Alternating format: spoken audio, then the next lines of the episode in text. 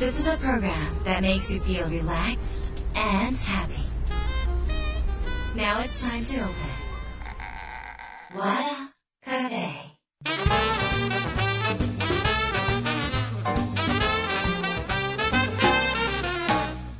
和田カフェのオーナー和田博美ですやる気満々の人もちょっと明日が憂鬱な人も明日笑っていけるよう今夜もワクワクお届けします改めましてこんばんは和田博美です、えー今週もゲストをお迎えしております元 NHK アナウンサーで言葉磨き塾主催の村上信夫さんです。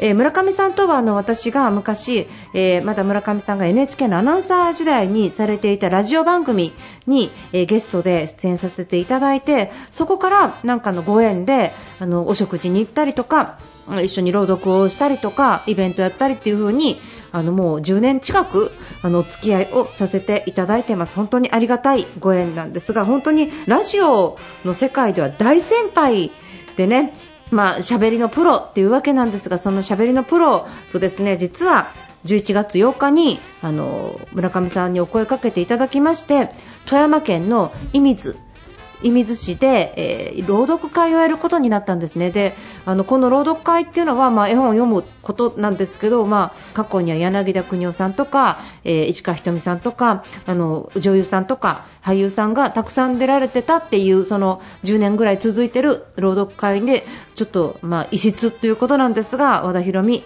呼んでいただきました、えー皆さんもしよろしければですね来ていただきたいと思うんですがじゃあ一体どんな話をするのか、まあ、朗読だけじゃなくてトークもたくさん盛りだくさんなので今日はその前段としてあのお届けしたいと思います。和田博美の和田カフェどうぞ最後まで楽しんでいってください。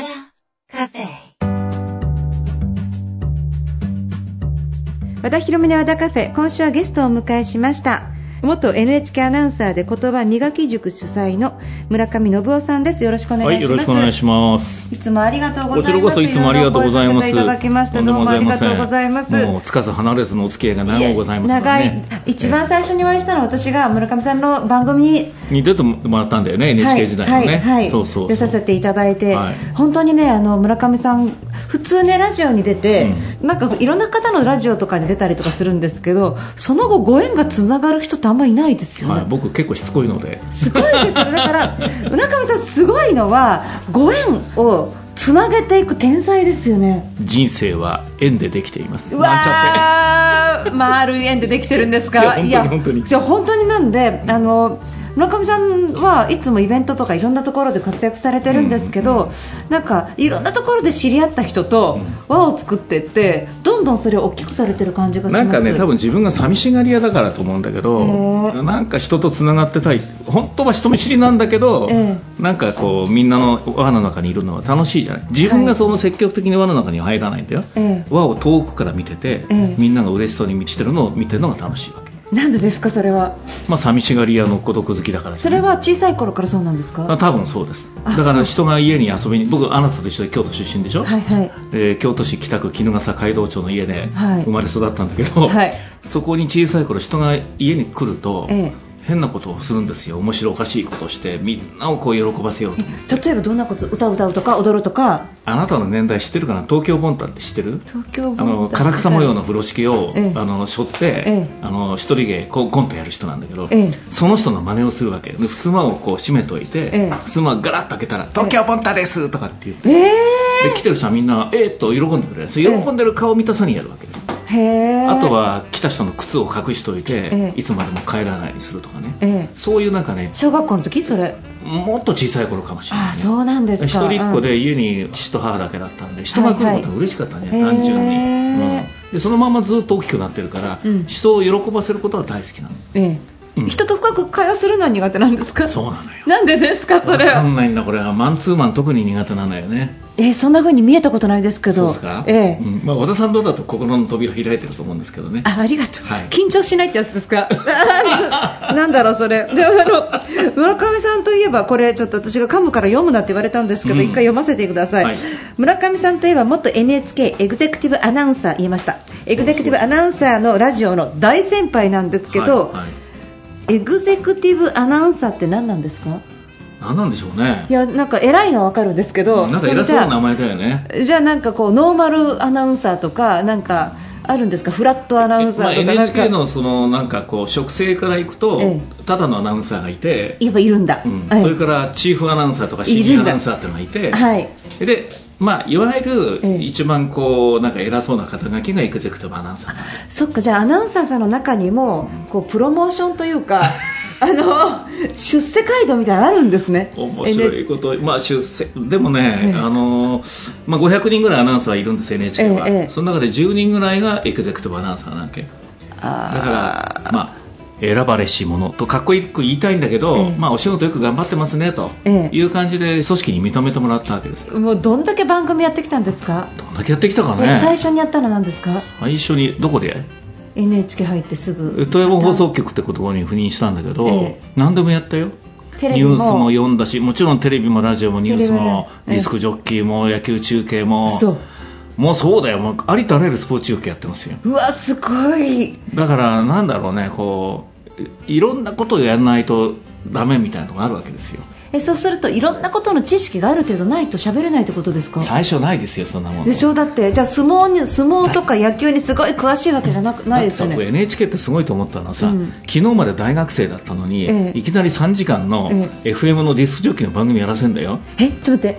入社何ヶ月ぐらいで？いえ1年目でやったこいやいやもうだとから行ってすぐだよだから。嘘。もう赴任してすぐぐらいにやるんだよそれを。えそれは何？で洗礼っていうか鍛えるためですか？かもしそれともれないねだオン・ザ・ジョブじゃない？ちょっとかっこよく言えば。あそうなんですでかニュースだってだってニュースのいろはも知らないのにさ、はい。いきなりニュースを読んで、えーうん。富山県地方はこの頃は育てる漁業に、えーえーまあ、勤しんでますとかってニュース読むでしょ、ええ。でスタジオから出てきたらバカ野郎とか言って、うん。育てる漁業ってお前続けて読まなきゃダメじゃないか育てると漁業でいあの切って読んだら意味が違うだろうとかって怒られるわけです。ああえそれはあのリハーサルの時にはや教えてもくれないかったんですか？そうだね。いやいや教えてくれりゃいいのにね。それいやリハーサルの時一回そんな新人だから一回読み合わせするじゃないですするかけどその時聞いてないんじゃないの？ああ本番でどんだけバカ野郎って言本番でそんなことを言われても。だからニュースももう本当にわからないでしょ、ええ読み方もわからない、ええから富山だと地名がまずわかんないじゃん。えはい生まれて初めて行った年だから、野球だっなてね、全然分かってないから初めてやった時はさ横についた先輩がさ、え直球とカーブとシュートと3枚カード持ってて、ええ。ピッチャー第9を投げました。シュートってここから出てくるわけ、えうん。直球じゃないのかなと思ってもさ、ええ。先輩が出してるから言わなきゃいけない、ええええ。えシュートとかって言うわけ、うん。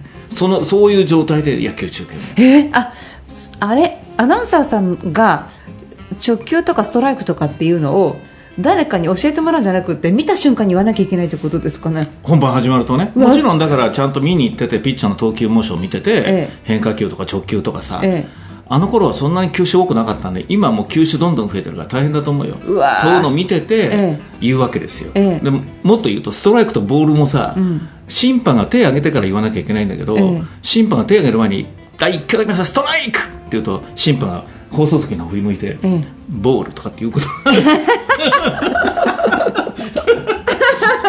あでも早くアナウンサーさんとしては番組早くリズムカルに動かしていきたいからピッチャー投げました。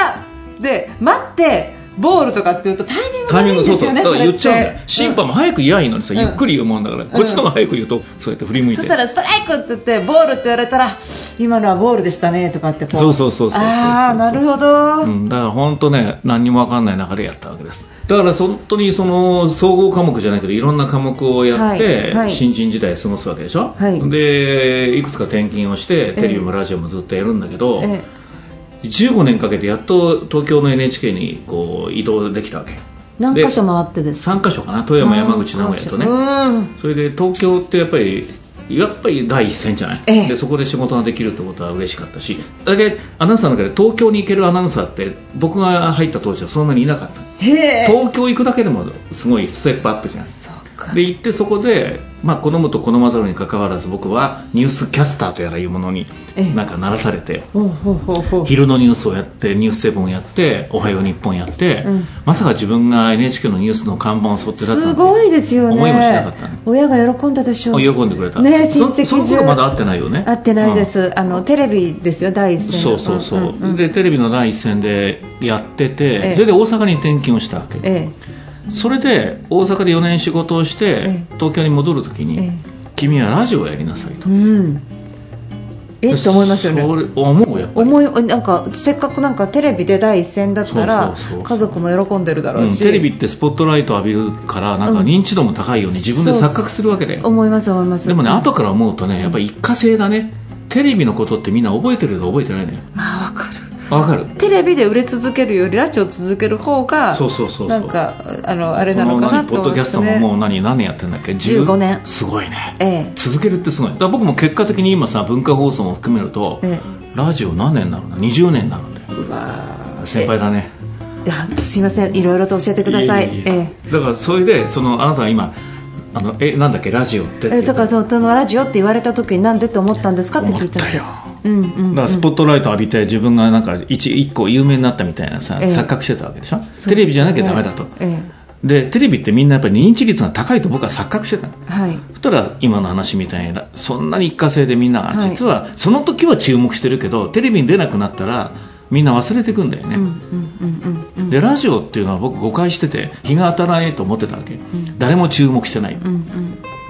大きな間違いだとうんうん。で一番ラジオの僕いいところはねやっぱりね喜怒哀楽を共感できるところ、何気ないことをみんなで喜び合ってさ、うん。うんテレビだったらそんな何気ないことなんてやる暇がないじゃんやっぱりこうなんか。うん。なんちゅうのこう目立つところに注目する、こんな行列ができる店に行ってみましたみたいなのが多いじゃん、はいはい。ラジオは行列できてなくてもいいから、うんうんみんなでこうささやかに楽しく嬉しく、はい。何気ないことに喜びを見出してるってことにこう共感できる人が聞いてるわけじゃん、うんすごいうなずいてくれてるわかる。なんかなわかります。あの、うんラジオはパーソナリティとゲストの距離がものすごい近い近いんですよ。ですよね、うん。テレビってね約束事が多いじゃないですか、うん。A カメ B カメ C カメね、はい。どのカメラはい。順番でこうやってこういうカット割りしええて撮りますよとか、はいそれから何しろね僕よく例えに言うんだけどテレビはお化粧してさ、はい。衣装もちゃんとなんはかしてみたいな、ええ。ラジオはさ化粧しなくていいじゃん、はいで普段着で OK ヘアメイクつかないですよね、ラジオのってことはさ、うん、話の内容も普段着でいけるんですよ、あはいはい。心にも化粧しなくていいし、うんうん。そこがやっぱりラジオのいいところでどっぷりハマっちゃったわけ。ですもうラジオ最初えっと思ったけど、まあ、そのまま受けて。そう、ええ。そうしたらもうラジオの魅力にはまりまくったわけですよ。そっか。うんそう絵本の話しなきゃいけないんですけど、うん。11月8日にねえーきますね。11月8日にあの射水大島絵本館シアターでちょっと村上さんと私で朗読会をさせていただくんですが村上さんそのラジオをずっとされてて、うんうん。でえー、と退職されて、うん。退職したのなぜですか？この話してたらまた長くなるけどいや手ちょっとじゃあ短手短に10秒ぐらいでお願いします。尺あるんで。にあのねなんだろうな。やっぱりね降りてきたのよ。え？降りてきたのよ。んな何やめろ神が？言葉の神様、言葉の神様、うん、それでお字幕スーパーが頭に浮かんで、え言葉の種まきっていう言葉がねはっきりくっきり浮かんだんですよ、そえ。えれちゃんと覚えてるの？えなんか放送中だったような気がするな、ええ。まあ、それなりにこうなんか NHK やめようかなどうしようかなとかさ新しいことやりたいなとかいろいろ思いはしてたけど、まあ、そこまで踏み切れなかった。である時ふっとこう字幕スーパーが言葉の神様。えなんか僕に教えてくれた言葉の種まきしなさい言葉のあ まあ、名刺にも言葉の種まきって書いてる。でしょちゃんと。見てないでしょ。見てます。今今見てるし見てそれでなんかその時点では分かんなかったんだけど、僕自身がこれだけね今僕67ですけど、え自分で先に言ってもいいですか、和田さんがおっしゃってくださらないので、はい。若く見えますでしょ？見えます。見えます。見えます。えそれはきっと嬉しい言葉のシャワーを浴びてるからだと思う。うでその嬉しい言葉のシャワーを浴びてお世話になってきた言葉をなんか何かこう自分がこう世間にお返ししなさいと言葉の神様が言ってくれた種まき。まああ嬉しい。いやすごいと思う。あのなんか明るいですもんね村上さんって言葉が。ねこれでも。えこれ？要点思考頑張ってんだから なんか言葉明るいしなんかあのいつも元気だし。暗くすることって簡単じゃん。もう和田さんには釈迦に説法だけどさ。ああ疲れたとかって言ったらうん。本当疲れるもんね、はい。ああ疲れたなんて言う人いないじゃないそうですね。あー疲れた。あ疲れたって言われたらちょっとうるさいなって思う思いますもんあねーなんか何やってもうまくいかないなとかさ、ええ。面白くないなとか、ええ。そうするとどんどんどんどん面白くなくなるし、はい。つまんなくなっていくじゃん、はい。この前もある人がずっと自分でとうとうと喋った後に私のつまらない話にお付き合いいただいてありがつまらない話だったら最初からするなって話なのにで2分か3分喋った後にさ、ええ。つまらない話にお付き合い言うなって話でしょ、ええ。でも言うんだよ人間ってこうなんか謙遜もはい。あるから、はいでもつまらないって言った瞬間に前に言った言葉たちがかわいそうな運命になるわけでしょ、はいええ。僕その場で言いましたよ、ええ。今あなたがつまらないって言ったことで、ええ。前にあなたが話してねあなたの口から出た言葉がうん。かわいそうなことになったあんですよと、ーうん。でも人間言うそうなっちゃうんだよ、うん。つまんないこととか嬉しくないこととかをいっぱい口にしちゃうわけ、うん。だから僕も今一生懸命、うん僕もついつい言いたくなりますよそれは、うん。えそれを言わないように言わないように、うんうん嬉しい言葉嬉しい言葉嬉しい言葉っておまじないをかけて自分を要点思考にしているわけ。です和田先生。いや要ないです。点思考を勉強してるわけですよ。あの要は日々日々ポジティブな言葉言霊のシャワーを浴びつつ生きてるってことですよね。和田さんもでしょ？私もそう和田です。ええさんも本当は京都生まれでね人見知りではいあかんたてでね、はいはいええ。ネガティブ思考だったと伺っておりますけれども、はいはい今でもそうですよ私。あなんかへこんでんなとかって思う時あります、うん。うん。まあ人に要点思考って言いながら自分に要点思考してるわけでしょ？そうですそうです。ええ。まあ僕も一緒全く、うん、だから嬉しい言葉嬉しい言葉嬉しい言葉って言ってないとえ嬉しくない。嬉しくない言葉がいっぱい。え何なんですかねこれね。いやもともと先天的否定感情があるんですよ人間には。ああそうですよね、だからしんどいし元気ないしなんか心にわだかまりがあるからこそ何かこう一生懸命うん。頑張ろうとするんじゃない、んそその方がいいよね、あうん。でもそれなかなかできない。んでそれを今一生懸命。じゃあそのお辞めになってからその種まきし始めてからどんどん元気になったんですか？心は。あーまあさ冒頭言ったみたいに人をこう嬉しい気持ちにしたいっていうのは小さい頃からあるから、はい。周りが変わっていくの見てると嬉しいよね、ああうんうんうんうん。よかったですね。そうそう。だから自分の一つのお役目だと思ったのこれは。あ NHK ってのは早期退職になるんですか？ちょっと早めに辞めたかな。57で辞めた定年でなんでこう退職金高そうじゃないですか NHK 意見には個人差があります今字幕字幕スーパ出ません字幕スー なんでそれーなんでお金の話するの。金で生きてないんでしょ和田博美が。でも今ねあのこれなんでこれ聞いたかっていうとあのいろんな会社さんであの早期退職の話っていろんな会社さんで出てでたくさんの方迷われるんですね。いや今辞めるべきなのか残って退職金もらうべきなのかっていうのをこう迷われるんですけどギリギリで退職金もうちょっとだったらもらえたのに辞める人って私から見ると幸せになってそうな気がするんですよ。ななんとなくそのなんかこのももらうべきものもらわなかった割に、すっごい好きなことやって幸せそうな気がするので。す。だ僕はやっぱり格好つけるようだけどお金に換え難いものが僕あると思ってて、うん。あなたは退職金のお話をされたけども、辞めた時点では僕は次の仕事も何も決まってないし、うん。言葉の種まきっていう字幕スーパーが見えただけで自分が何やるかも分かってないわけだそうなんです。すごいね、とにかく辞めたわけじゃん。辞めてからあ言葉の神様がおっしゃってたことはこういうことかってことが次から次に出てきててそれは結果的にはお金には何にもならないですよ。うん。種まかないことには今さコロナってさますます二極文化が進んで武器言葉がいっぱい飛び交ってさ嬉しくない表情の人が増えてて今こそ頑張らないでどうすんの要点思考の先生。ね。お互いに頑張らなきゃもうねありがとうございます。沈没していくよ日本は。ありがとうございます。頑張ろうよ。はいそういうことなの。な 分かった分かった。だからあのななんかその 損して得するじゃないですけどね。なんかこの目に見えない、うん。なんか得みたいなものって、うん。そのリアルな世界では感じないものなんでしょうね。あそうだね。うん。なんでそういうそのもうちょっといたら退職金だったのにこの周りに奥さんがねあなたもっと我慢我慢してよとかってね止めるのを顧みずやめて好きなことやってる男の人を見るとなんかうまくいってるんですよね。なんかね幸せそうなんですよ、うんで何かこうもらわないってすごいなと思いますね。だからほら渋沢栄一が論語とそろばん書いたのはそういうことなんだよ。あー。そろばん感情だけじゃダメだよって話だと思うよ、はい。うん。そうですか。いや身に身になんかもう染みますその言葉が。本当に、うん。本当、うん、ななんんかか自分それはすごいうん。なんかわわかります。今あなたがリアルって言葉使ったけどやっぱり今こうなんかバーチャルなことが多すぎるからいろんな意味で。うん。でテレビもある意味バーチャルなんだよね、でラジオは僕リアルがあると思ってて、うん。本当になんかつかめそうなものとかさ触れそうなものが逆にラジオにはあるんですよ、はい。でテレビは触った気見た気になるだけで、はい。かなり僕バーチャルだと思うよ、うん特にこの今の時代は、うん。テレビから流れる情報って事実かどうかわからないでしょ、うん。事実めいたものがいっぱい横行してるからはい。でラジオはやっぱりリアルなんですよ。はい。そこには本当しかないと思う、うんうん本当じゃあどういうことかっていうと、うん。えーイチョウの葉っぱが色づきましたとかさ、うん。銀杏が落ちてうん。すげえ匂いがしますとかさ、うんうん。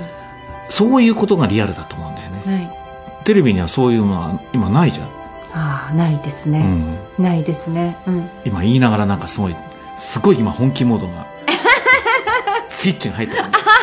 このままだと絵本になかなかいけない。それでですねあの 絵本の話していいですかね。そもそもあのなんで朗読始められてるんですか？実はね話長くならないようにしますけど朗読とかナレーションってあんまり NHK 時代こう決して遠ざけてたわけうん。アドリブで生きてきた人なので、うん。野球実況とか目の前に起きることをそのまま描写するのは好きだったし、FM のディスクジョッキーとかね、うん。えーラジオの番組をやりながら台本のない世界で、アドリブでその場のことをなんか自分の中で、えーいいこと探しをしながらさ、はい。はい。やるみたいなの大好きだったわけよでナレーションとか朗読って決まってるわけじゃない。うん。変化しちゃう変えちゃいけないわけでしょ勝手に、うそれってつまんねえなと思ってたわけ、うん。正直言うと、でもねある時に石原裕次郎さんの、うん。えー奥さんの北原美恵さんという人を、うん。この人を取り上げながらうん「ゆうさんのラブレター」っていうね、うん。NHK スペシャルをねなんか君ラジオやってる感じでナレーションしてよとか言われて、うん。やったんですよ。うん。戸惑いながら、うん。ラジオやってる感じ？あお便りを読むような、うん。そんな雰囲気かなと思って、うん。でゆうさんが裕次郎さんが北原美恵さんに出したラブレターみたいな体で番組作ったわけ、読んでさ終わったらさ北原美恵さんご本人が、うん。まるでゆうさんが隣にいるようだったわとかって言ってくれてへ本当に嬉しかったのよ。ーへえどんな読み方したんですか？ねえ、うん。いやだからやっぱりラジオのお便り読む感覚でやったんじゃないあー格好つけずに普段着で。あーそうか。でそれが美恵さんの心に届いたんじゃない、うん。それでちょっとね本当にそれが一つのきっかけかな、うん。あナレーションもそういうラジオのディスクジョッキーの感覚で、ええなんかこうよ傍らにいてさ真正面に面と向き合うんじゃなくて傍らにいてこうなんか語りかける感じでええ。やればいいのかなと思って、ええ。少しずつ面白くなってきた、で辞めてからいろんな縁があって絵本読む機会が、まあ、少し大島絵本館とか長い付き合いなんだけど、え絵本館で絵本読むとかさ、うん。やっていくうちになんかなんか楽しくなってきたのよ。絵本作家が描いた世界を自分なりにこう想像しながら、うん。その通りにはなんないけど、その日その時その場のなんか自分の気持ちでうん読んでいけばいいのかなって、うん。だって朗読ってさ朗らかに読めばいいんだから読んで一のこと、うんか。難しいこと考えなくてもいいのよ、だからどう読めば読まねばならないかとかアクセントとイントネーションは書くあらねばならないとかさ起承転結はこのようにとかって考えてたら読めなくなるでしょ。私は何も考えてないでしょ。あごめんちょっと今 問題発言しました。ちゃんとあのちゃんと考えあの僕は小さくて白いに関してはここで止めるとかいろいろあるんですよちゃんと。それはね、ええ。他のは。他のはあんまり考えとでしょ？だから考えなくていいんですよ、ええ。あんまり考えすぎないか、はい。考えることは必要だけど事前に考えることは必要だけど本番になったらあんまり考えすぎなくていいんじゃないですか、はい。うん。はいあだから僕和田さんとのこの絵本の縁は、うん僕は小さくて白いじゃないですか。あそうです。もうあれ気に入っちゃったんだもういろんなところで読んでます。ありがとうございます。ペンギンもやればペンギンのお母さんもいる。ペンギンペンギン韓国版できたんですあた韓国版できたの？あれこそ要点思考の原点みたいなもんじゃない？そうです。ね。だからあれはいろんな人に読んでほしいし聞いてほしいよね、はい、うん、そう思って。はい。ありがとうございまです今回も大島絵本館では声かけていただいて。きっとこれは村上信夫がペンギンの子供をやり、はい。和田さんがええ。お母さんをやることになると思いますね、はい自分のお母さんをちょっとダブらせながら。はい。頑張ります。やってほしいな、えーぜひなんかこれ聞いてる方にもね来ていただければと思うんですけど。そうそう、はい。でこれはね、えっと命の絵本はもう十数年前からやってて、はい。富山県の射水市ってところは、はい。えっと、海の幸と山の幸が両方あるんですよ、うんうんうん小杉町ってところからタケノコが取れるし、はい。えー新港からはですね、はい。もう面白いように魚が取れますしね、うんうんうんだからそうやって命の恵みをこう感じてる場所で、うん。命って普段考えないじゃん、うん。当たり前すぎるからさ、うんうん。でそんな命のことをなんか絵本を通して思いを馳せる時間にしたいと思って、うん。もう十数年前からやってるわけうん。で今回は和田さんに来てもらって、うん。まあ命こうなんか真正面から取り扱ってなくてもえ絵本って結構なんか生きてるっていいよねとかさ当たり前ってすごいよねとかさ何気ないことってすごいよねっていう世界がいっぱい書かれてるので和田さんとね絵本いや大好きな世界です。なんでその絵本好きなの？うーん。複雑じゃない？シンプル。シンプルなのに深い。